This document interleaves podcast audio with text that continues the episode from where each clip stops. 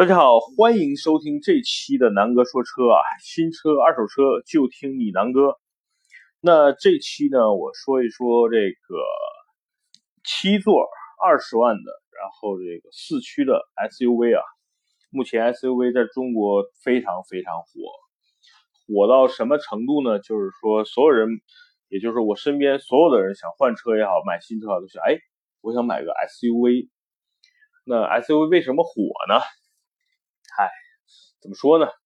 前几年大家都是买轿车，然后呢，突然间发现，哎，这个 SUV 空间利用率更高，坐姿更高，上下车比轿车更方便，对吧？然后呢，现在有的有家里有了小孩子、二孩，然后呢，对于七座也比较有一些需求，所以目前市场上特别火。当然，这个我之前讲过啊，这个 SUV 跟轿车的这个。操纵啊也好，还是这个呃乘坐也好，其实各有利弊啊。那咱们今天接着说主题，就是我今天的主题就是 三菱欧蓝德。为什么选这个车啊？是上周这个我的一个朋友，呃要买这款车，然后我陪他去试驾，最后下单，呃试了一下这款车，确实呢，从目前来说，嗯。非常非常的，呃，怎么说呢？性价比超高啊！呃，我从几个角度来说吧，就是说我列举了市场上卖的，或者说关注度最高的，比如说日系的、德系的，包括这个欧蓝德啊几款主流的车型。然后呢，呃，我是列举了怎么说呢？横向啊，都是按按照四驱，然后这个呃性价比比较高的配置来做的一个对比。那大家看啊，韩国车我不我不会做评论的啊，因为我对起亚或者是现在没有任何好感，我只评价这个非非韩系的合资品牌啊，因为国内的这些品牌呢也有好车，但是我没开过，所以我只评价我开过的或者说关注过很多的车。那我列举了几款啊，一个是途观 L 二零一七款三八零自动四驱豪华，然后呢。本田 CRV，然后是二零一五款二点四豪华，然后呢 RV 四啊，丰田的荣放，二零一六款二点五升自动四驱精英，然后呢，呃昂科威二零一七款二零 T 啊，就是一点五 T 的那款发动机四驱豪华，然后呢这款欧蓝德二零一六款二点四四驱豪华七座啊，那这几款车呢，其实目前市场上应该也是最热销的品牌，然后最相对来说。紧凑型 SUV 里边是最最热销的一些车型啊。那目前最新上市的应该就是途观 L，然后呢，途观 L 这款是二十八万九千八，就将近三十万的一个售价。然后呢，车也是这几款车里边最长，然后最长的一款车啊，因为它只比呃，它比欧蓝德还要稍微再长了一点，它是四米七幺幺二，欧蓝德呢是四米七零五。然后其他几款都是四米五的这个这个体量啊，比如说这个 CRV 是四米五八五，然后呢荣放呢是四米六，然后昂科威呢是四米六六七，所以途观 L 是因为毕竟加了个 L 嘛，所以是这几款车里最长的。但是你听我说，刚才说的这几款车都是五门五座的 SUV，只有欧蓝德是七座啊。接着说这个横向啊，就是说在售价上，那 CRV 呢目前是呃相对来说价格是比较性价比比较高的啊，现在差不多是厂商指导价是二十三万九千八，然后呃差不多能优惠一两万吧。然后呢，RV 四差不多也是二十三万九千八，差不多也优惠两万，也就是说这两款车优惠完差不多应该不到二十二万。然后呢，昂科威呢指导价比比这两款车高一点，是二十五万九千九，但是。别克的车向来优惠会更多一点啊，我估计起码要优惠三到四万，也就是说这三款车都是二十二万左右的一个价格，然后都是四驱，然后欧蓝德呢不用说，现在价格吊打这这几款啊，只要十六万九千八，目前市场上应该是没有什么太多优惠，然后呢没问题啊，其实没优惠这款车也不到二十万吧，同时呢又是一个四驱啊。然后呢，也是个七七座，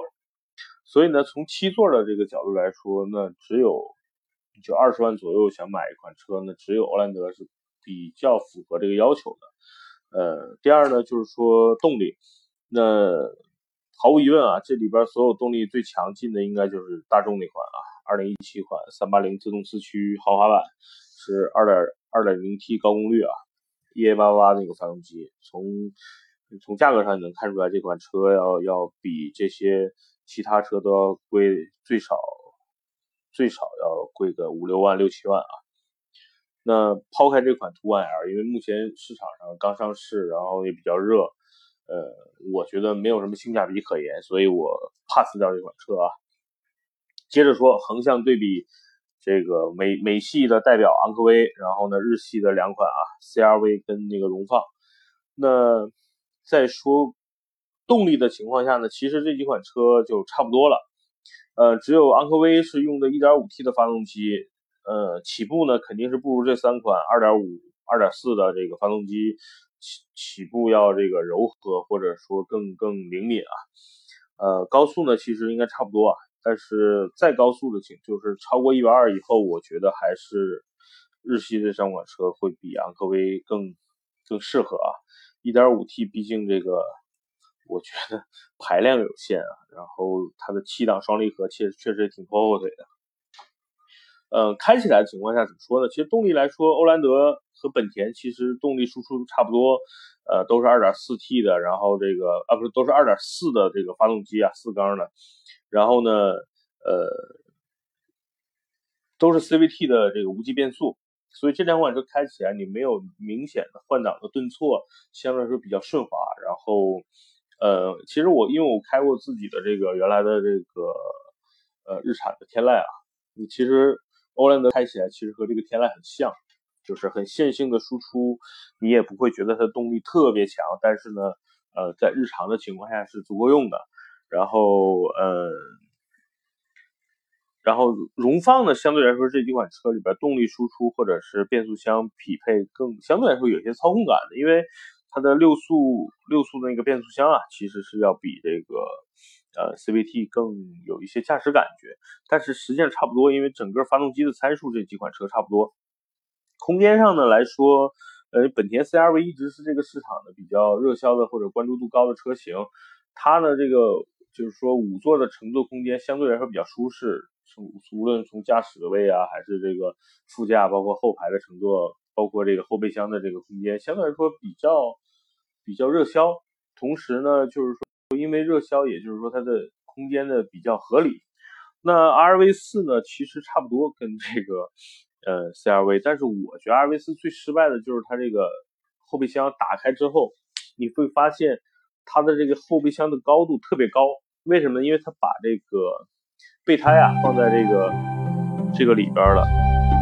所以呢，它会导致，呃，呃，就是你你你坐在后备箱上会觉得特别高，它会比 CRV 高了起码五厘米到十厘米左右，所以明显感觉哎高了一块，所以从这块我来说，我觉得不是很，我觉得不是很合理啊这种设计。第二呢，你要是从这个储物的空间来说。你往上搬一些东西也会比 CRV 更费劲一点啊，当然这是一些特殊情况。所以从空间上来说，我觉得 CRV 现在是比较合理的。当然，昂科威的这个空间呢，其实是要比呃这两款要稍微大一点，毕竟整个车也要长一点。但是我不太推荐买昂科威 1.5T 的这个这个动力啊，我觉得 1.5T 的这个这么大一车用一个 1.5T 的发动机，确实带不动啊。所以呢，如果你想二十万出头买一辆这个四驱也好的这个 SUV 呢，我觉得昂科威你可以不要看了，因为买更高配置的二零二八 T 的，也就是二点零 T 那款发动机的车，应该要比呃一点五 T 的要贵七至少三万到四万块钱，对吧？所以呢，那目前排排你排来排去呢，也就是 CRV、RV 四跟欧蓝德这这。日系三款车值得选了，呃，有一款车其实也是可以去考虑的，但是如果说从空间上来说，那款车就相对来说小一点，那就是马自达的那个 CS 杠五啊，那相对来说比这三款车要小一点。我这个朋友呢，其实要求非常简单，第一呢，他要一个二十万出头最好能买个四驱的 SUV。第二呢，最好是七座。我问他你为什么要七座？你也没孩子。他说万一这个就是我有总比没有好，对吧？其实很多人买东西就是一样，就可能我买个七座的 SUV，可能这个最后边这两个座我每年都。可能用不了一次两次，但是他人嘛，尤其中国人觉得我有总比没有好，所以我这个朋友他的要求就是我想买一个 四驱，最好有七座的，然后性价比很高的那么一款车。那呃，其实就是按照这个角度来说，那欧蓝德在这个这个价格和这个配置基本上就变成无敌了啊！为什么无敌呢？你想啊，这个呃。其实从技术的角度来说，这三款车 CRV 啊、荣放包括欧蓝德没有什么太大的，你你特别牛逼，我特别弱，没有啊，品牌也差不多，对吧？然后呢，都是日系的品牌，然后呢，发动机的功率输出啊，包括这个油耗啊，其实都差不多。然后呢，呃，用的都是九十二号汽油，然后呢，呃，都是前置四驱，然后适时四驱，然后呢，用的都是前麦弗逊。后多连杆，呃，荣放后是后双叉臂啊，但是，对吧？从我们日常开车你去感觉不到这个这这些区别的。然后呢，都是这个承载式车身，然后呃，那个荣放跟欧蓝德都是手刹，就传统的这个立起来一根棍儿啊。然后 CRV 好不了哪儿去，就是脚刹。然后呢，轮胎尺寸都差不多，CRV 是十七寸。然后呢，荣放跟欧蓝德都是十八寸，然后呢，备胎呢，呃，荣放和 R CRV 是全尺寸的，然后欧蓝德是非全尺。但备胎这东西，对吧？很多人可能买一辆车，从从从买来这辆车到这辆车卖了也好，还是开到报废也好，他都没用过备胎啊。所以其实备胎也不重要，其他的配置基本上这辆这辆车都差不多，该有的都有。然后呢？比如说像后的后雷达呀，然后倒车影像啊，然后这个电动巡航啊，然后呃发动机启停啊，哦对，发动机启停欧蓝德是没有的，然后上坡辅助啊这些都有，呃电动天窗，然后呃包括铝合金的轮轮圈，电动后备箱，哎对，有一点是亮点啊，是这个欧蓝德这款2.4四四驱豪华，它是电动后备箱啊。这个要比呃 CRV 跟这个 RV4 要好很多啊，然后呢，其他的基本上都有了，像什么无钥匙进入啊，那个无钥匙无钥匙启动啊，然后这个呃呃车内中控锁啊，这些其实配置都差不多。其实那你要这么看，呃，这款七座的欧蓝德的价格要比至少比 CRV 和荣放便宜了两万多。其实为什么？其实很简单。其实你按照如果原，因为欧蓝德之前都是进口的啊，那按照进口车的价格，当时应该是二十四万多，也就是差不多二十五万的价格，实际上是和呃 CRV 还有这个荣放价格是差不多的。但是现在国产了，从品牌来说，它肯定不如本田和丰田，对吧？这么这么值钱，所以呢，三菱定的这个价格相对是非常合理的。